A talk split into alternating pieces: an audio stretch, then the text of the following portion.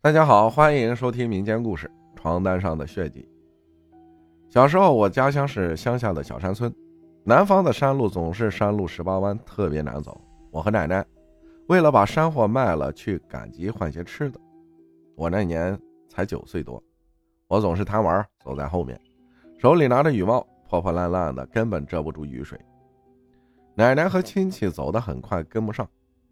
下过雨的山路特别难走，坑坑洼洼的。我走得很慢，经过一个山坳，奶奶走远了，心里害怕极了，跟上去。我看到一个模糊的大人跟在旁边，也静静地走着。下了雨，我的头发打湿了，可我看那大人似乎没有打湿头发，心里很是好奇。天越来越黑了，我小跑上去找奶奶，看到奶奶的身影后，似乎有了安全感，可是我心里很是好奇。那个后面走路的大人跟上来了吗？于是我回头看了看，他似乎没有脚，慢慢的移动着走路似的。我心里顿时害怕极了，想跟奶奶开口，我距离奶奶还有几米的距离，我喊了一声：“奶奶，等等我呀！”我跑上去挽着奶奶的手，不去看后面了。我们快走到赶集的路口的时候，后面有个其他村里的奶奶跟我们打招呼，我问了声好。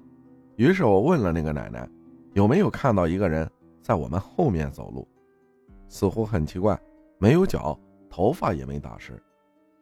那个奶奶说没有啊，是不是看花眼了？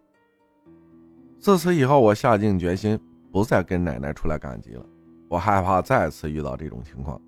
奶奶说我贪玩不走快点，小孩子胡言乱语的。那一年我工作了，去了南方大都市深圳工作。工作下班加班到很晚，都十一点了。我工作的地方离租出租房还有二十来分钟的路程。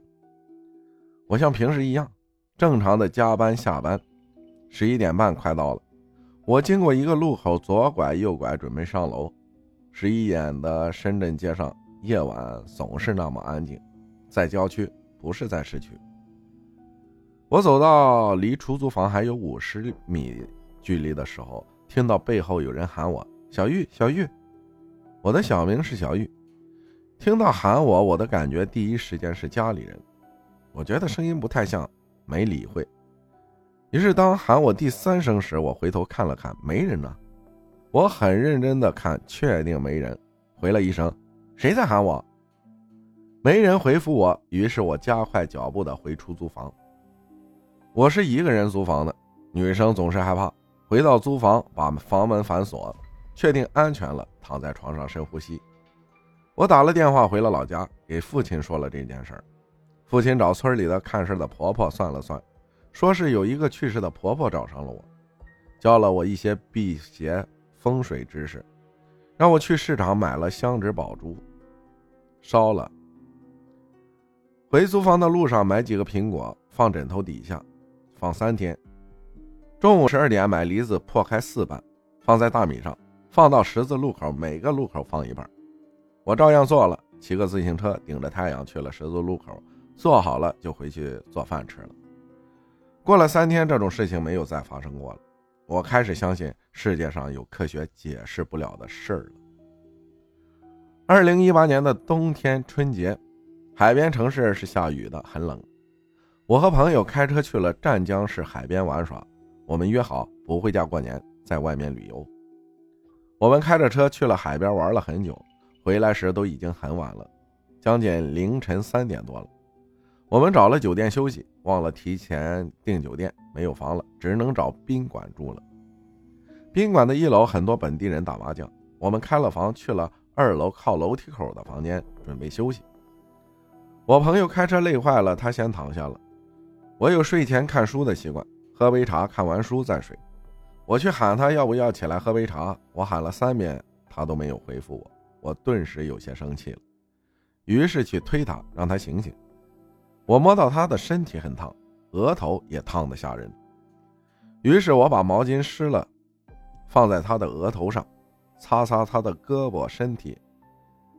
十来分钟后，我心急如焚，还是没退烧。朋友有些胡言乱语了。我顿时想到了小时候中邪的经历，于是我想起了奶奶跟我说烧香。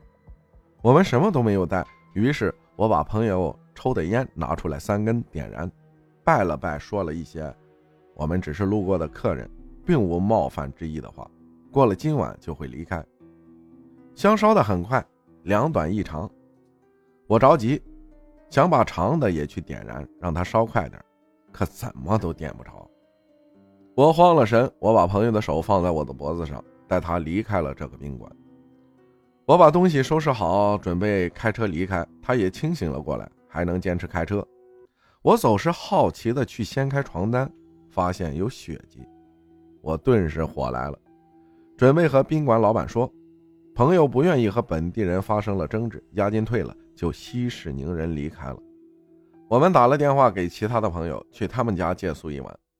路上，我嘱咐朋友，不管遇到什么都不允许停车，不管看到是不是人都直接开过去。我们一路顺风的到了朋友家，朋友安排了两间房给我们休息。后面我再也没有去住过宾馆了。经过这事儿。我十分确定，有些东西是存在的，我们不能去冒犯，得有敬畏之心。感谢风玉归心分享的故事，谢谢大家的收听，我是阿浩，咱们下期再见。